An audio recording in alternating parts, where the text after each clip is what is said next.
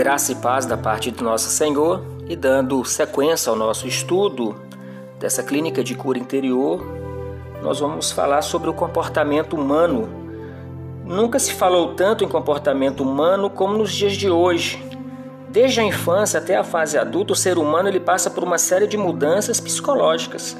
E essas mudanças são importantes, que vão revelando o seu perfil de identidade, como o seu caráter, a sua personalidade, ações, reações, interações, e isso dentro de um ciclo gradativo de interesses, sejam eles morais, espirituais ou sociais. Então, pelo fato de o homem ser um ser social e comparativo, ele acaba se identificando com outras pessoas, visando quase sempre ser aceito, porque essa é uma tendência nossa, independente dos seus traumas, anseios, dúvidas, inclinações nocivas é, que estão depositados no seu instinto mais profundo da sua mente e da sua alma. Ele acaba se apresentando sobre a própria intuição, alguns aspectos camuflados inconscientes. Para quê? Para sintonizar o seu mundo significativo, que o levará a uma comunidade justa, compassiva, que corresponda à resposta e, é, e dá resposta às suas inquietações. Porque hoje as pessoas procuram respostas. E muitas vezes elas não conseguem as respostas por estarem olhando para o mundo exterior, procuram a verdade de uma forma externa, não olhando para si mesmo. E quando nós olhamos para nós mesmos, para o nosso interior, nós temos que ver Deus, nós temos o DNA de Deus. Deus é o Criador, Deus é o sustentador, Deus é o galardoador de todo o universo, de todas as pessoas, porque tudo foi criado por Ele. E isso falta nessa sociedade. Então, a possibilidade de uma inclusão o leva a tomar decisões, fazer mudanças, ainda que isso não seja de fato o que realmente queira. A manipulação, o desdobramento por projeções acaba funcionando e lhe dando certa garantia de sucesso relacional, mas nem sempre alcança. Então, quando as famílias elas no passado eram patriarcais, os conceitos e normas se tornavam regras irrestritas pela obediência dos que eram resultados dos seus progenitores.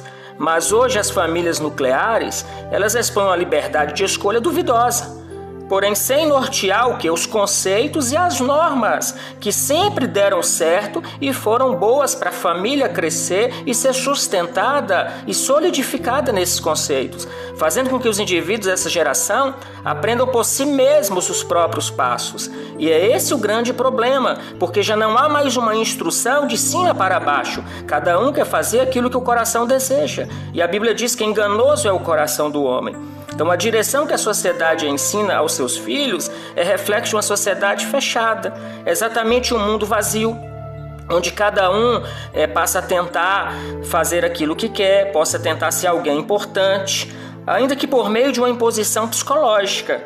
Então, os frutos colhidos são que? São indivíduos sem identidade moral sem identidade espiritual e sem identidade social. As pessoas vivem sem uma identidade. Aí com isso elas acabam tendo uma identidade virtual, que é mentirosa, é dubidade, isso é, é um conceito errado da vida. E quando começa a cobrança de responsabilidade, de comprometimento, resultados, produtividades, alguns desistem pelo fato de nunca terem sido conduzidos de maneira correta. E é uma sociedade que fraqueja. É uma sociedade fraca, onde as pessoas já não têm mais é uma direção certa. E nós precisamos desses valores, nós precisamos disso.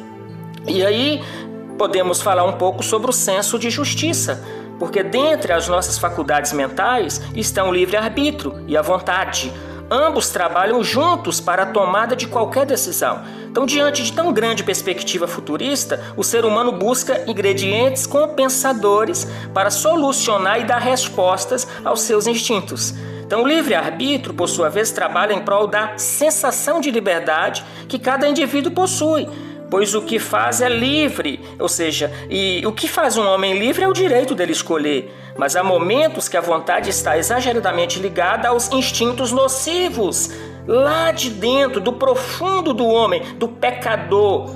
E as suas decisões possivelmente serão tomadas de maneira errada, para o senso de justiça e certa para a vontade projetada, pelo desejo nocivo oculto que habita no nosso inconsciente.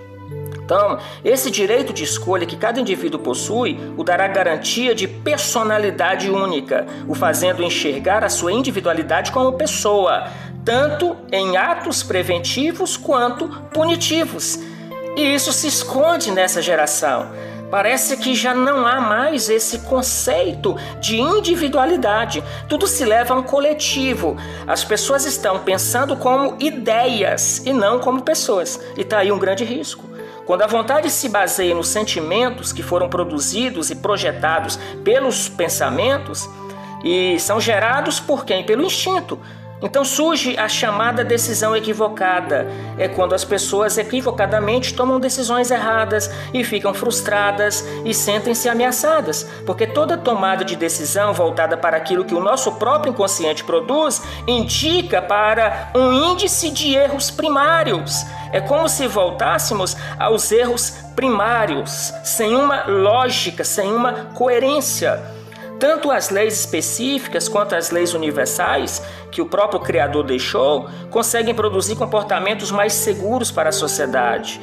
Pois quando se tem uma projeção planejada que visa a qualidade individual para dar resultados coletivos, isso traz equilíbrio nas decisões comportamentais e, consequentemente, inibe vontades promíscuas que causam maiores danos ao caráter humano e coíbe os sensores dos pixoneurônios. Ou seja, é isso que a gente precisa ter na nossa mente. É ter uma mente não nociva, mas uma mente aberta e voltada para o Criador, para as coisas de Deus. Portanto, essa, essa clínica, essa cura que nós iniciamos, e eu tenho certeza que vai alcançar muitas pessoas, é, é muito importante e cria-se dúvidas: o que, que seria uma clínica de cura da alma, de cura interior? O que, que é restaurar uma vida? Isso só pode vir de Deus. Isso só pode vir através de um conceito espiritual. A medicação ela vai no corpo, ela pode ir nos ossos, mas a alma do homem só Deus toca. É impossível tratar a alma. Poderão tomar medicamentos paliativos, a pessoa pode ficar até grogue, perambular, mas não se cura. O que é uma cura interior? É um tratamento da alma que, estando enferma, poderá refletir que a enfermidade também no corpo. É na alma que fica localizada as suas causas e origens, e podemos detectar a fonte através dos sintomas, que levou a pessoa aos traumas, frustrações, conflitos, feridas, lembranças, raízes, enfim, desordens psíquicas. E aquelas mensagens negativas do passado, aquelas cenas, precisam ser é, desgravadas. Deve haver uma desprogramação. Isso é cura interior. É, ser, é, é deixar ser vencido o mal, ser vencido pelo bem, por uma atitude boa, e isso da parte de Deus. A cura interior é uma das grandes necessidades dos nossos dias. A medicina, nós sabemos que ela experimentou avanços extraordinários no tratamento de doenças há muitos séculos. Mas nenhum progresso foi conquistado no que se diz respeito aos males do coração, a solidão, a ira, complexo de inferioridade, decepção, angústia, rejeição, entre tantas que nós vamos trabalhar aqui. Então, o homem pode ter mudado muito em termos de tecnologia, é liberdade de comportamento, de expressão, mas os seus conflitos emocionais, suas carências interiores continuam os mesmos desde os tempos antigos. Então, a saúde da alma é parte da provisão espiritual de Deus para seus filhos. O Senhor almeja que vivamos bem. Se mencionarmos todos esses transtornos, distúrbios mentais, emocionais, gente, é muita coisa que nem a ciência alcança nem a ciência consegue alcançar. Tantas as doenças da alma, tantas, tantos problemas, dificuldades, famílias arrasadas, casamentos destruídos, revolta de pais, filhos. Isso tudo está gerando essa sociedade que nós vivemos, é um desgoverno. E o sistema não pode fazer nada, as instituições não podem fazer nada. Quem pode fazer? Você. Você pode fazer começando agora, acompanhando essa clínica, se dobrando aos pés da cruz, reconhecendo o Senhor Jesus como Senhor, como Salvador, e nós vamos batalhar. Nós vamos dar todas as orientações da parte do Senhor e estamos apenas começando. Fique com Deus, que Deus abençoe e logo, logo estaremos já com outra parte dessa clínica. Que Deus seja louvado. Ó Senhor Deus, abençoe essa vida, abençoe essa casa, abençoe essa família no nome de Jesus. E já começa, Pai, a abrir portas para que ela possa ver o sol da justiça, para que ela possa, Deus, endireitar os caminhos e entender os teus planos. Assim eu oro em nome de Jesus. Amém.